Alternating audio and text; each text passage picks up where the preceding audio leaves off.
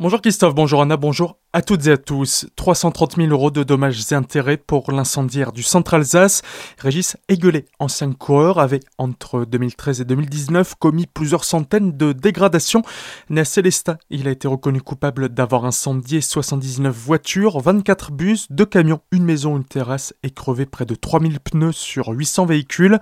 Condamné l'an dernier, ce lundi, le tribunal correctionnel de Colmar devait statuer sur la somme qu'il devrait verser en dommages et intérêts alors que 77 parties civiles demandaient environ 3 millions d'euros, il devra finalement leur verser quelques 332 000 euros, sans compter les frais d'avocat. Les dates des vendanges ont été arrêtées. L'AVA, l'association des viticulteurs d'Alsace réunie hier matin en Aja Colmar, les a fixées au 13 septembre pour les créments et le 20 pour les vins tranquilles. Des dates qui reviennent à une période plus habituelle que les années précédentes. En 2020, elles avaient débuté le 22 août, conséquence d'une météo plus que capricieuse ces derniers mois en Alsace. Ces fortes pluies ont d'ailleurs permis au mildiou, un champignon, de se développer dans tout le vignoble alsacien. Les pertes peuvent aller de 20 à 50%, voire 70% chez les viticulteurs les plus touchés.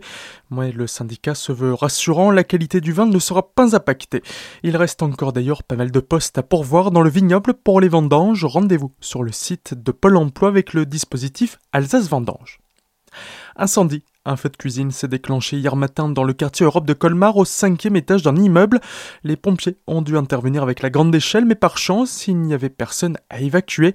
Les occupants s'étaient déjà mis en sécurité. Aucun blessé n'est à déplorer. L'incendie a été rapidement maîtrisé, mais plusieurs personnes ont dû être relogées. Autant ce matin de Célestat, les premiers scolaires ont poussé la porte du centre de vaccination. Hier matin, 10 élèves du lycée Schwilgé de Célestat ont pu bénéficier d'une première injection de vaccin contre le coronavirus, une opération lancée conjointement par l'ARS, le rectorat et la préfecture pour accélérer la campagne auprès des plus jeunes. Jeudi, ce sera au tour des lycéens du Queberlé, puis le collège Mantel avant d'autres établissements de Centre-Alsace.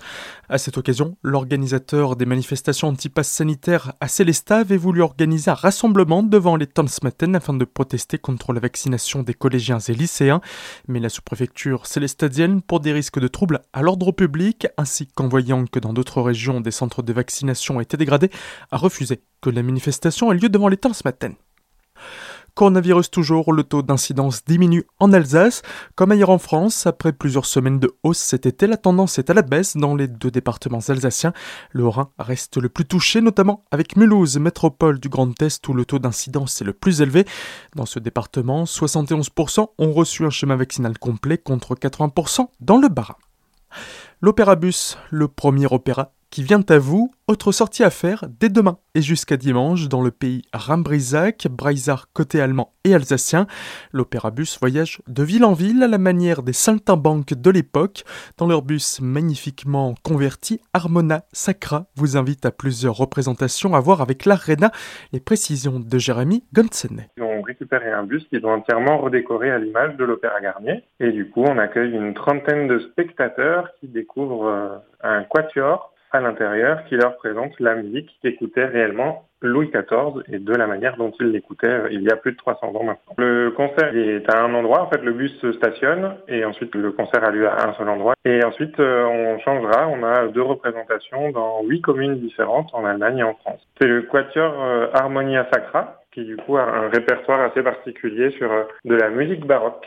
Pour plus d'informations, les dates et lieux ainsi que pour les réservations de vos places pour ces concerts historiques dans un bus, rendez-vous sur le www.arena.eu.